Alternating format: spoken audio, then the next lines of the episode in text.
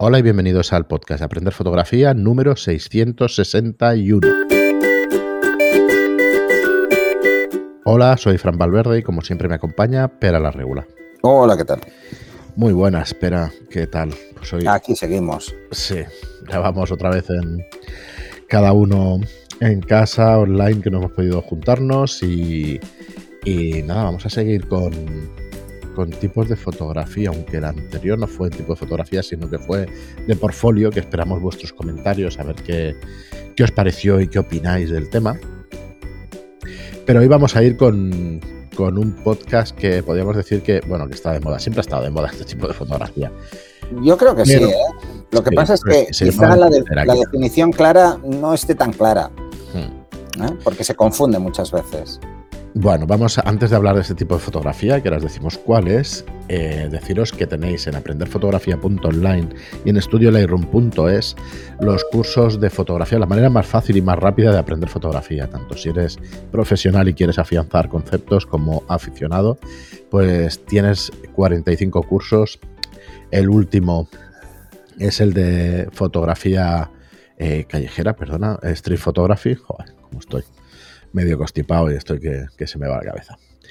Y bueno, muy interesante, más de tres horas de curso para, para, bueno, para poder ver cómo trabajas. Además, tú, Pera, que explicas toda la técnica. Esa es mi, parte de pasional, ¿no? Cuando cojo la cámara y salgo.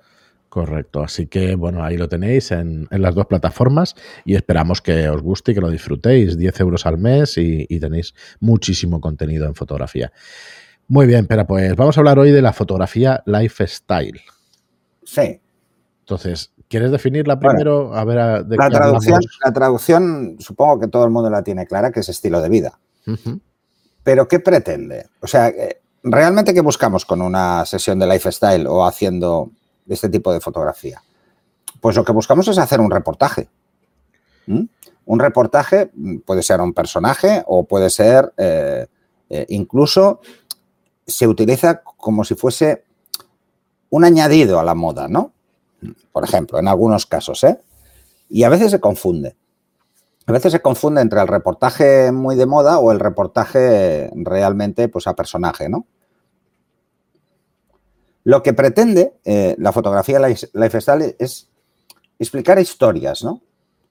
Cotidianas. No, no, no buscamos grandes situaciones ni grandes eh, espacios no, buscamos cosas cotidianas, eh, pues el trabajo, la casa, pero, en, pero un poco más arreglado, ¿no? Por decirlo de alguna forma, un poco más bonito, ¿no?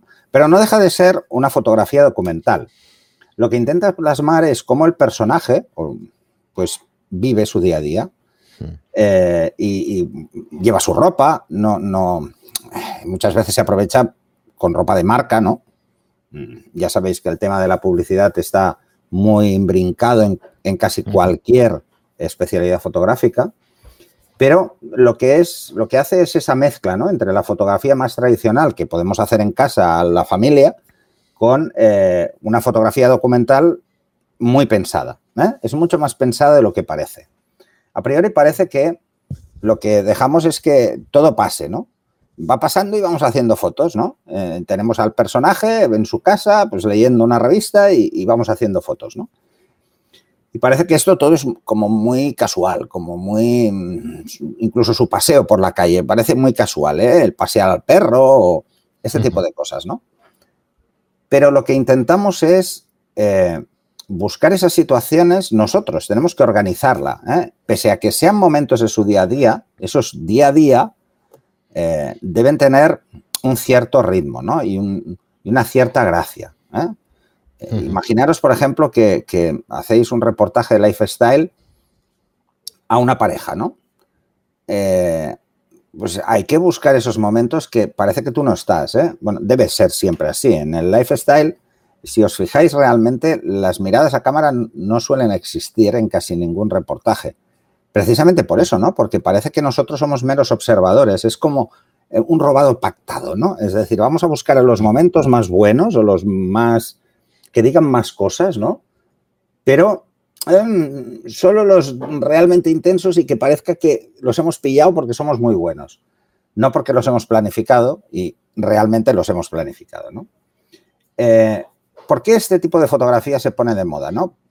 Por, por, algo muy sencillo, coger a los niños, llevarlos al estudio, hacerles cuatro fotos, queda como muy posado, ¿no? Que puede ser interesante para algunas fotografías, pero que realmente esa parte eh, como más divertida nos la perdemos, que es llevarlos al parque y que jueguen. ¿eh? Pero que jueguen de forma guiada, es que eso es lo difícil. Entonces, eh, buscamos un poco eso, ¿no? El, porque además jueguen de forma guiada y además procuremos pues que, que la ropa quede bien y que estén bien peinados y ese tipo de cosas, ¿no? Lo que vamos a hacer con el lifestyle es vender al personaje o a la persona o al niño, o sea, venderlo, es decir, su estilo de vida es lo que quiero transmitir. Quiero transmitir cómo vive, cómo disfruta su día a día. ¿eh? Y ahí lo que, lo que ya requiere es que el fotógrafo intervenga e intervenga mucho. Eh, sobre todo en, en, algo que muchos fotógrafos pasan por alto, ¿no? Que es la motivación. Hay que motivar al personaje para que nos muestre facetas de él. Eh, ya sea un personaje famoso, insisto, o sea una persona totalmente anónima, ¿eh? sino que lo realmente importante es eso, es motivarlo para provocar cosas, ¿eh? que pasen cosas o que haga cosas que, que podría hacer cualquiera en su día a día, pero que las tenemos que plasmar por ejemplo, si, cogemos a, un personaje y decimos, va, te voy a hacer una sesión lifestyle media orilla, nos vamos de paseo, ¿no? Pues seguramente no funcione. No funcione porque el día a día tiene muchas etapas y eh, su estilo de vida tiene muchas facetas y seguramente solo mostraremos una y muy concreta, demasiado concreta, ¿no? Mm, se considera igual, ¿eh? Lifestyle, pero fijaros que, por ejemplo, una de las cosas que más buscan las revistas de moda cuando quieren hacer publicidad, por ejemplo, un bolso, imaginaros los complementos, se utiliza muchísimo el lifestyle. Se confunde muchas veces em, el street style con el lifestyle, ¿no? ¿Por qué? Porque realmente mm, cuando hablamos de lifestyle hablamos de todo. Y cuando hablamos de street style es, vamos a llevar su estilo de vida a la calle y le vamos a hacer fotos para publicidad. Pero no tiene que parecer fotos de publicidad, sino que tiene que parecer casuales. Pues esto es lo mismo, pero en cualquier ámbito. Y puede ser en la calle, puede ser en su casa, puede ser en el trabajo, puede ser en mil lugares. Eso es lo que queremos plasmar en un lifestyle, es realmente cómo vive, cómo es su día a día. Igual solo con una foto no es bastante. Eh, pero al final, igual solo nos quedamos con una. Eh, si hablamos de, publicidad o hablamos de, prensa, ¿no? Pero sí que es interesante eh, tener claro algunos consejillos. ¿eh? Primero, lo primero más importante. La luz nos va a dar el 90% del mensaje. Así que hay que ser muy cuidadosos con cómo la usamos. No vamos a usar flashes, vamos a usar luz natural, casi en el 100% de las situaciones. Y si usamos flash, no se va a ver. O sea, vamos a usar solo un ligero relleno y algo que no dé la sensación de que eso está extremadamente iluminado. Eh, todos sabemos que, la fotografía es luz, es pintar con la luz. Vale, pues démosle la importancia que merece y busquemos esos ángulos donde la luz favorece, donde la luz es mm, quizá el motivo de composición más importante. ¿eh? En el lifestyle se utiliza muchísimo, por ejemplo, contraluces, Mm. juegos de luces, o sea, la luz muy, muy ladeada, nada de iluminaciones muy planas. O sea, buscamos realmente lo casual. Y luego cuando nos metemos en un sitio, en un sitio cerrado, en una casa, entonces es, tenemos que intentar emular cuál es la luz del ambiente, ¿no? Y ahí entramos incluso con, esas iluminaciones eh, muy caseras, ¿no? Sobre todo antes, ¿no? Que eran muy como tungstenos, ¿no? Que tenían ese toque amarillo, que le daban como una sensación muy casera. Luego la situación, ¿no? Hay que saber dónde. Hay que planificar dónde voy a hacer la foto. Y tengo que conocer bien el lugar. ¿eh? Eh, por ejemplo, si es en un lugar público, tengo que tener más o menos claro a qué hora tengo más o menos volumen de gente. Ahora con, todo esto de la pandemia eh, es todavía mucho más complicado porque de golpe vas a un sitio un día y, no hay nadie y al día siguiente está lleno y, y no sabes bien bien por qué, ¿no? Eso, cuando todo vuelve a la normalidad, es mucho más fácil, ¿no? luego es muy importante en un lifestyle hablar mucho con la persona, constantemente. Tenemos que darle confianza.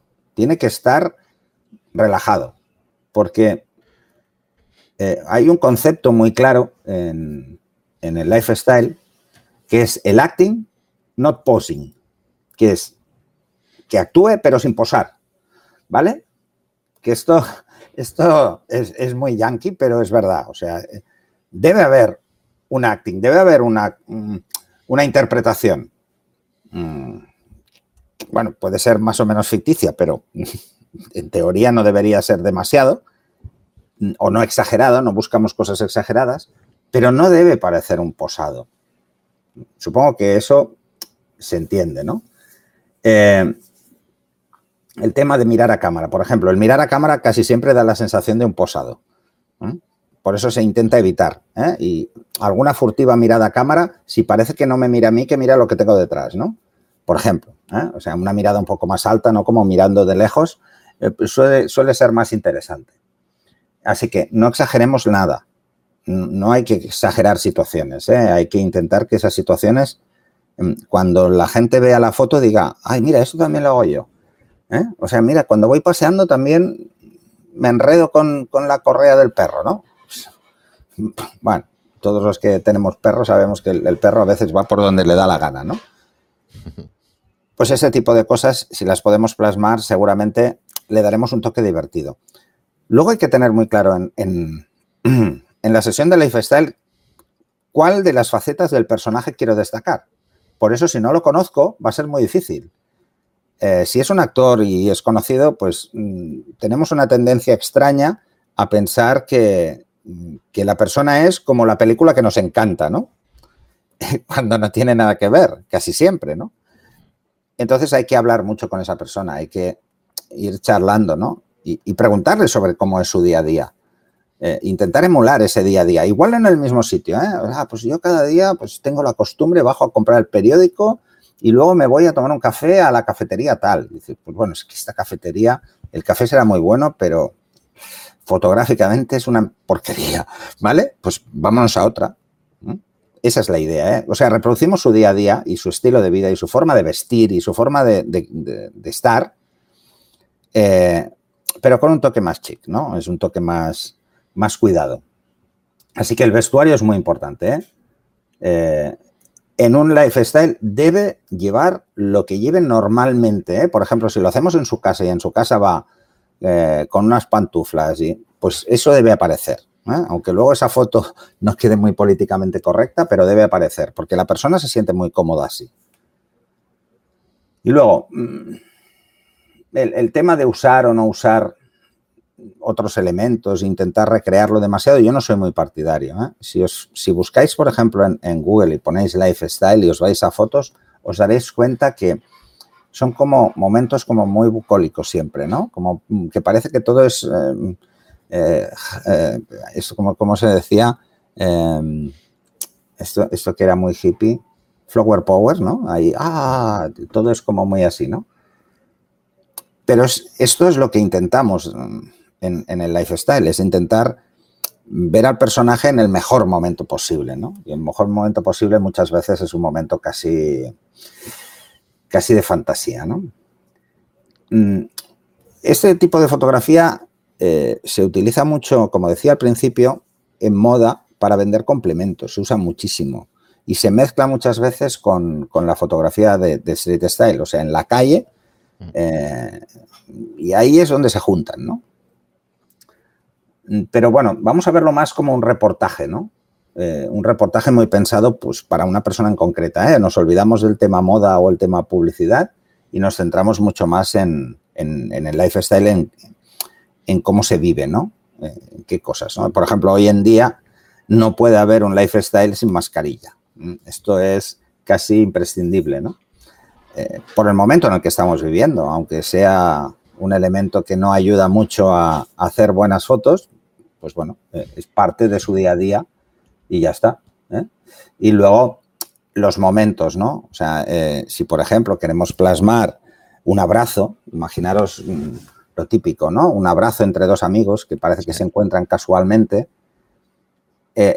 la fotografía del abrazo sí que la vamos a hacer, pero quizá la más interesante es la que hay justo antes del abrazo, esas sonrisas cómplices de alguien que, se conoce mucho y que se quiere mucho y que se va a abrazar, ¿no?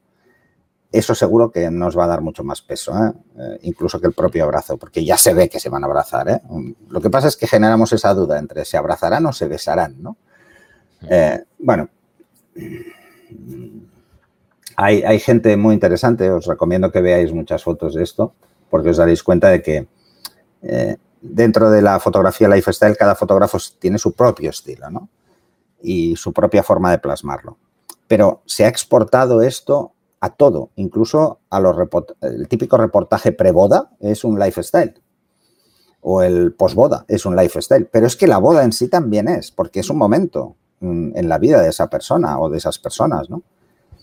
Eh, son reportajes en definitiva. Así que eh, tenemos que aportar un punto creativo. ¿eh? en una boda, por ejemplo, lo que hacemos es plasmar la boda, eh, intervenimos en momentos muy concretos como fotógrafo, pues eh, cuando hacemos fotos justo antes o justo después, eso sí. Mm, por ejemplo, cuando el novio o la novia se están preparando, eso podría parecer un lifestyle porque vamos guiando, pero también vamos haciendo fotografías sobre la marcha, pero, por ejemplo, si hacemos un preboda, un, un posboda, es, eh, intentamos buscar eso, un lifestyle de la pareja antes de casarse y después de casarse, ¿no? Bueno, ese sería un tipo de reportaje clásico de lifestyle, por eso os, diría que es un tipo de fotografía que ha imbrincado muchas áreas de la fotografía eh, y las ha mezclado precisamente porque al final todos tenemos un estilo de vida particular y plasmarlo, pues, pues a veces puede ser muy interesante como reportaje. Muy bien, pero pues sí, está, está bastante claro. Si tiene alguna duda alguno de los oyentes, pues que nos mande un comentario a través de iBox o con un o con un comentario en en la entrada del podcast, que bueno, que lo, que lo podemos desarrollar más todavía. Eh, yo siempre digo, el desartorialist aquel, me parece un tío que, ha hecho un trabajo durante muchos años espectacular. Así que si, si queréis darle un vistazo, lo encontraréis enseguida, ¿eh? poniendo Sartorialist os sale directamente y, y, eso es un trabajo espectacular. Muy bien, Vera, pues hasta aquí el programa de hoy. Muchas gracias a todos por seguirnos, por escucharnos. Gracias por vuestros comentarios de 5 estrellas en iTunes y por vuestros me gusta y comentarios en iTunes. Gracias y hasta el próximo programa. Hasta el siguiente.